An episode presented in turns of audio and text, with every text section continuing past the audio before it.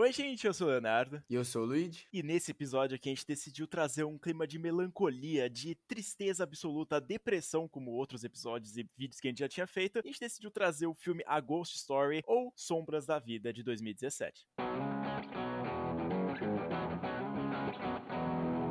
Esse episódio vai ser um pouquinho diferente porque o filme que a gente resolveu trazer hoje é basicamente um filme que não tem história. É tão parado e são tão longo assim o filme que a gente não sabe muito o que falar. A gente vai contar por cima, mas com certeza seria um filme que vocês deviam assistir. Então esse episódio aqui a gente só vai sofrer e é isso. A gente vai basicamente contar a nossa experiência assistindo esse filme aqui, o que, que ele significa, alguns detalhes, assim, o que a gente prestou atenção no filme. E também, o Lich falou que não tem história, mas obviamente tem uma história ali por trás, que é comovente, rapaziada. Quando eu assisti, eu falei, mano, eu preciso mudar minha vida urgentemente. E a gente decidiu trazer aqui, por ser um filme muito diferente do usual, a gente sempre fala, né, que a gente gosta de alguns filmes mais parados, outros que são muito parados a gente odeia, mas esse filme aqui não é parado, ele não anda, de jeito nenhum. Então, esse aqui é um filme que me surpreendeu muito, da mesma mesma forma do A Vastidão da Noite, que ele é um clima mais parado, que ele é um, tenta trazer aquele clima mais cult, ele funciona de jeito espetacular.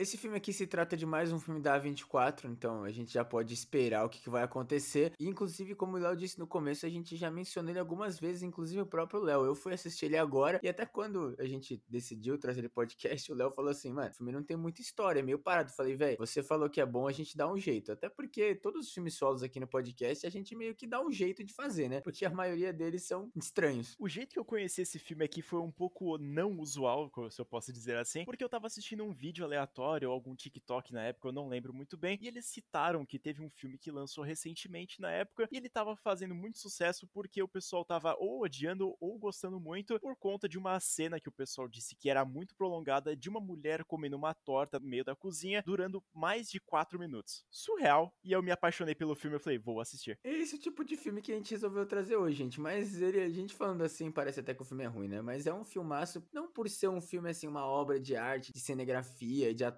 mas sim porque é uma mensagem muito legal, né? Porque as sombras da vida, né? O cara vê toda a vida dele e se arrepender amargamente de muitas coisas que ele fez é uma coisa que pega, né? E às vezes eu acho que falta isso nos filmes, sabe? A gente tem que ter aquele entretenimento pipoca que a gente vai assistir num domingão ou no cinema, mas também tem esses filmes que são legais que você assiste e você fica deprimido depois, ou você fica felizão, sabe? Esses filmes que tocam a gente né, nas emoções também são muito legais e importantes. É, cara, se vocês não estão entendendo nada do que tá acontecendo, nem a thumb do vídeo é o seguinte: a história conta sobre um casal que eles estão dentro de uma casa e a mulher tá maluca para sair da casa, falando: "Não, vamos se mudar, estamos numa casinha aqui no meio do nada". E o cara, ele gosta muito daquela casa e falou: "Mano, vamos ficar aqui, eu prefiro ficar parado do que ficar se mudando todas essas paradas". E num dia inoportuno, os dois acabam dormindo e ouvindo o barulho do piano tocando. E aí quando eles vão sair para olhar, é todas essas coisas. E no outro dia acontece um acidente do cara, do nosso protagonista, acabando sendo morto e a esposa ele levando pro hospital. E aí a gente vai acompanhar a partir desse momento a visão do nosso protagonista, só que não na visão dele realmente, e sim do fantasma que tá observando tudo que acontece naquele mundo depois de ter morrido. E é um detalhe muito legal a parte do piano, porque eles comentam que o piano sempre esteve lá assim quando eles chegaram e eles querem levar o piano para casa nova, então eles levariam alguma coisa da casa antiga e obviamente foi a coisa que meio que causou possivelmente ele ter dormido mal à noite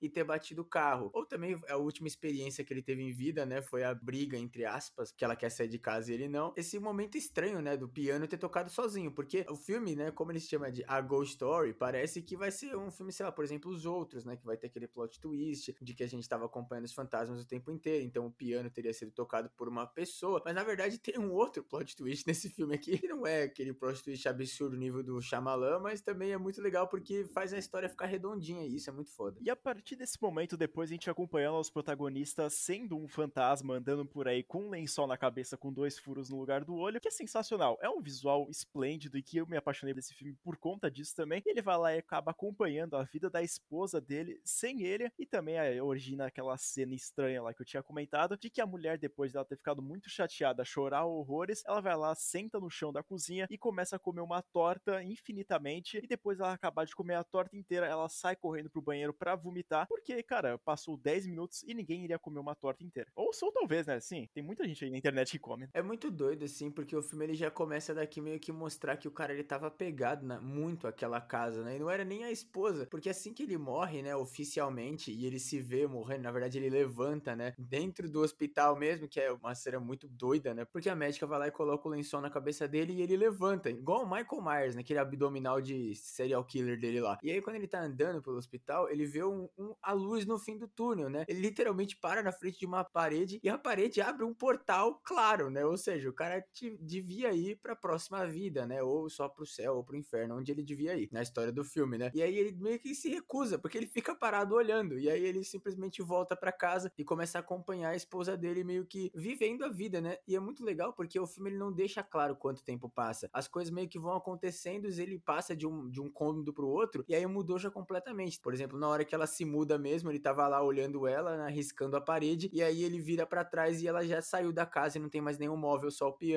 Tipo, é muito legal porque meio que deixa mostrando que quando a gente morre, né, vira o fantasma, o tempo passa meio estranho. Tanto que ele até pergunta pro vizinho dele, que é também um fantasma, o que ele tá fazendo, e o vizinho dele fala que não lembra, mostrando que passou tanto tempo que ele não sabe mais o que tá acontecendo. E essa parte da passagem de tempo é uma coisa surreal, assim, porque a gente tá acostumado a ver em filmes todas essas paradas de acontecendo coisas muito rápidas. E quando a gente presencia a cena da mulher comendo a torta por tanto tempo, a gente fala, nossa, que cena escrota. Mas, cara, é o tempo que dura a vida, é melancólico, é aquele negócio que ela não vai passar rápido só porque você quer, ou porque é uma produção de filme. Eles querem mostrar exatamente que a cena é demorada, que a vida é demorada, que tem todas essas partes, que não é, tipo, algo que acontece, que é importante. É só uma cena de uma mulher comendo uma torta. Não é algo que, meu Deus do céu, vai acontecer alguma coisa. São coisas usuais da vida. É surreal essa parte. E como o Luigi comentou, ele encontra lá o fantasma da outra casa, que eles ficam se olhando e depois conversando. Cara, essa cena aí é muito foda porque depois desse discurso entre eles dois, a gente fica pensando, mano, tipo, eles realmente não querem sair de lá e não sabem mais qual o propósito deles. E o filme fica parado nessa parte da passagem do tempo e também às vezes passar aleatoriamente, né? Como ele, ele anda de um cômodo pro outro e já mudou as pessoas que estão morando na casa, ou até às vezes a casa já mudou completamente ou nem existe mais, né? Ele fica observando a esposa depois que ele morreu e aí o tempo demora a passar. Só que a partir do momento que ela supera ele, entre aspas, porque não, obviamente ela nunca vai superar, né? Porque, porra, perdeu o marido no acidente de carro depois de brigar, né? O tempo passa rápido. Então, no, no momento que a gente vê que ela superou, né? Que ela até traz um outro cara para casa, né? E não consegue fazer nada, mas mesmo assim ela já tava tentando continuar a vida dela, né? Na próxima cena ela já sai da casa. Então mostra que assim, quando a gente tá sofrendo, quando a gente tá vivendo aquele sentimento, o tempo demora a passar. Quando a gente tá vivendo a vida, né? E obviamente quando a gente tá com um sentimento ruim, o tempo demora mais para passar. Você fica com aquela, aquela vontade de vomitar, sabe? Que coração acelerado, dor de cabeça, essas coisas. E aí quando meio que se acostuma com aquilo, o tempo passa rápido. E mostra até no caso dele ver, né? Porque para ele o tempo foi um, um piscar de olhos, mas para ela teve todo aquele processo, sabe? É, cara, é muito legal mesmo esses detalhes assim do filme que ele tenta dar uma simbologia a mais. Inclusive, a gente até acompanha depois da Rooney Mara, a esposa do nosso protagonista. Ela vai lá, acaba saindo da casa e entra outra família de pessoas com crianças, todas essas coisas, e elas começam a sentir uma presença estranha dentro da casa. E a gente vai ver também a procura do nosso protagonista por um bilhete que a mulher dele tinha deixado num dos cantos da porta,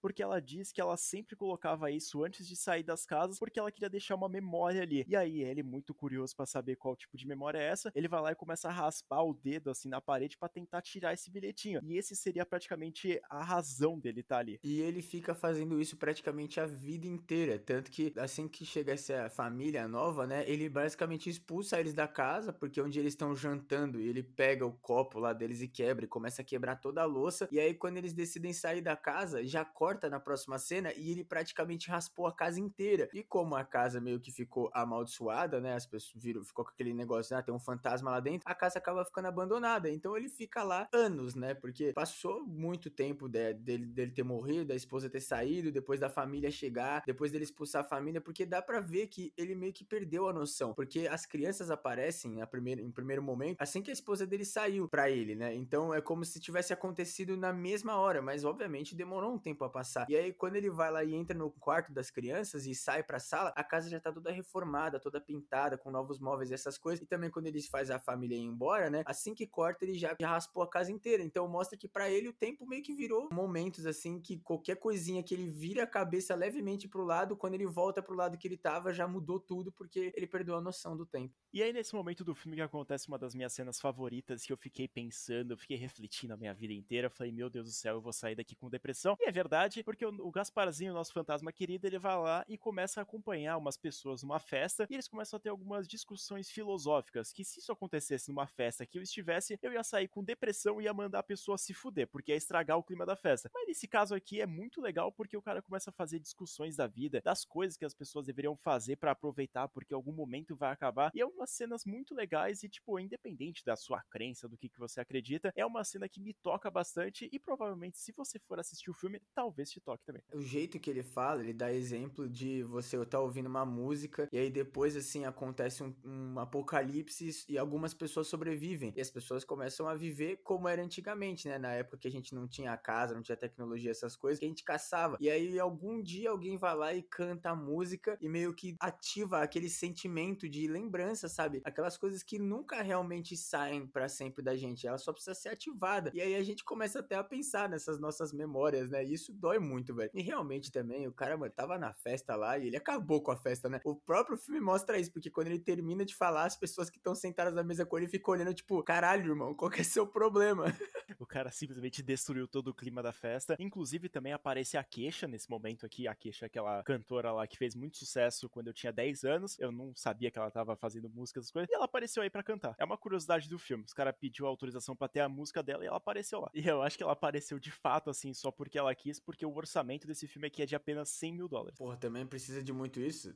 A fantasia, o cara não precisa nem, nem, precisa nem maquiar, não precisa nem ser a mesma pessoa, velho. É só ter um cara mais ou menos do mesmo tamanho. Tem a Junimara, velho. E depois dessa cena aqui acontece uma coisa muito bizarra no filme, que é quando ele volta pra casinha dele lá e ela acaba sendo destruída. Obviamente, ninguém foi morar lá. E também aquela coisa, né? É o passar do tempo. Então, uma hora, praticamente todas as casas que existem aí, principalmente as abandonadas, vão acabar sendo demolidas para dar lugar a prédio. E quando acontece isso, ele começa a perambular pelo prédio e aí ele sente que tá na hora dele tentar partir, né? Vendo que ele já perdeu a oportunidade de ir embora e ele simplesmente sobe até o terraço do prédio e pula. Ele se mata como fantasma. E é bizarra essa cena porque, como o Lid comentou, depois de ser construído todo esse apartamento, de construído tipo esse arranha-céu no lugar da casa, a gente vai lá e percebe que não é num futuro presente assim que a gente vai ver daqui a pouco, e sim num bagulho mais muito mais futurista na verdade, porque todos os apartamentos têm LED, tem todas essas paradas. A gente percebe que, mano, o cara já perdeu o sentido da vida faz muito tempo mesmo. E aí a única solução pro cara que é um fantasma foi se matar. E aí acontece uma reviravolta bem interessante porque o filme não acabar nesse momento e ele vai lá e continua contando a história desse fantasma que ele praticamente renasce, a gente pode dizer assim, aparecendo uma família que aparece lá no século XIX para construir a sua casinha que vai ser a mesma casa que ele já tinha feito toda essa história. E também é muito legal porque antes dele se matar, né, no momento que estão destruindo a casa, ele obviamente fica desesperado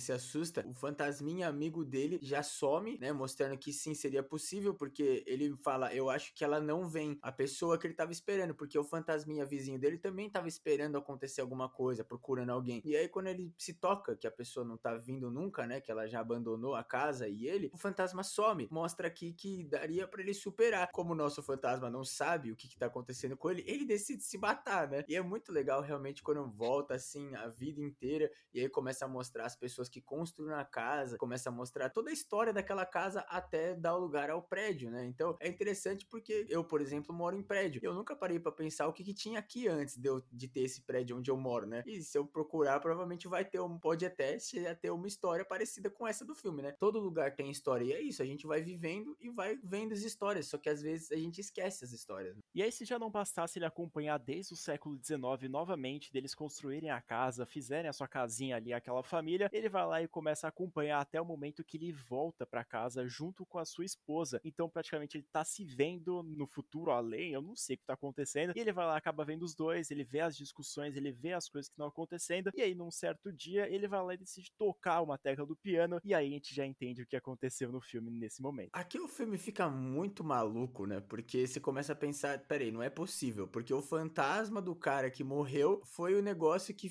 causou, entre aspas, ele acordar, sabe? E obviamente, é o piano, né? Então é aquela coisa de que tinha aquele negócio que eles nem mexiam, né? Muito, que eles queriam tirar, mas acabaram deixando na casa e até a própria esposa dele deixou o piano lá, obviamente por isso, porque foi o negócio que poderia ter causado ele a morrer. É muito doido, fica muito confuso também, aí você começa a pensar, né, que o pós-vida, você começa a reviver suas memórias e pode interferir nelas, né, meio bizarro, aí acaba andando o círculo inteiro, né, ele chega no fim da vida dele normal de novo, e aí é nesse momento que ele consegue consegue encontrar o bilhete da esposa dele lá e ele acaba desaparecendo. A gente não sabe o que estava escrito lá, mas esse é o momento que ele meio termina a missão dele, porque ele vê ela colocando o bilhete lá. E é muito bizarro esse filme aqui aderir isso, porque eu sou um grande fã de filmes assim que apostam bastante na linha do tempo, coisas reviravoltas, viagem pro passado. E esse filme aqui ele consegue fazer isso com maestria, porque ele até usa um dos paradoxos mais conhecidos que foi apresentado na série Dark, que é o paradoxo de Bootstrap, que é basicamente o seguinte: talvez vocês não entendam muito bem eu explicando, mas tem vários vídeos no YouTube aí que se você assistir você vai entender. Vamos supor que um dia você tá de boa lá, tranquilo, e você recebe uma visita do seu eu do futuro falando para você construir uma máquina do tempo com todo o manual, com todas essas paradas, uma coisa que ele já tinha planejado ali. E aí depois de vários tempos, você vai lá, constrói essa máquina do tempo e decide voltar no passado para dar o manual dela pro seu eu do passado construir. E aí você fica se perguntando, quem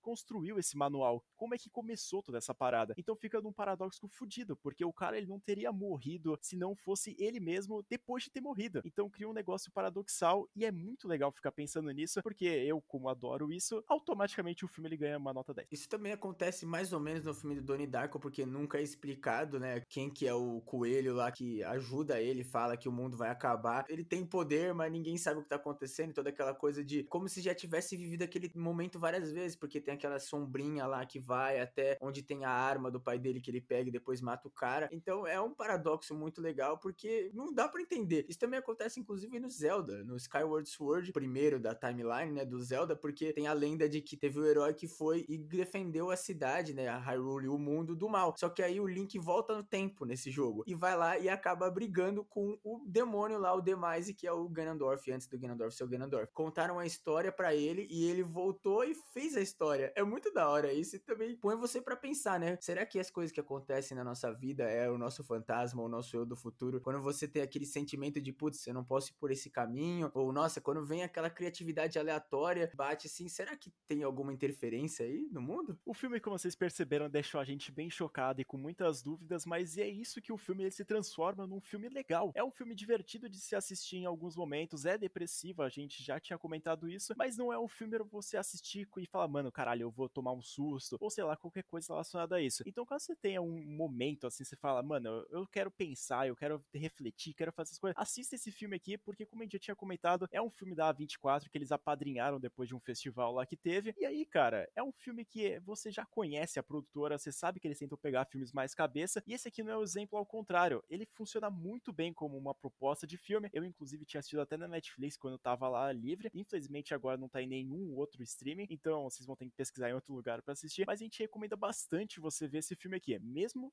com todas essas coisas que a gente tinha comentado. Pra você que tá pensando por que, gente trouxe pro podcast, é porque ele tá fantasiado de fantasma do Halloween, igual o Bob lá que o Michael mata no primeiro filme. É por isso mesmo. E também porque o filme é bom, né? Daria pra gente fazer um vídeo desse filme aqui, né? Contando também a nossa experiência, mas a gente gosta também do podcast porque é meio que esse tema livre. Tipo, eu acabei de falar de Zelda, sabe? No canal talvez não encaixaria tão bem, né? Expliquei a teoria de bootstrap aqui.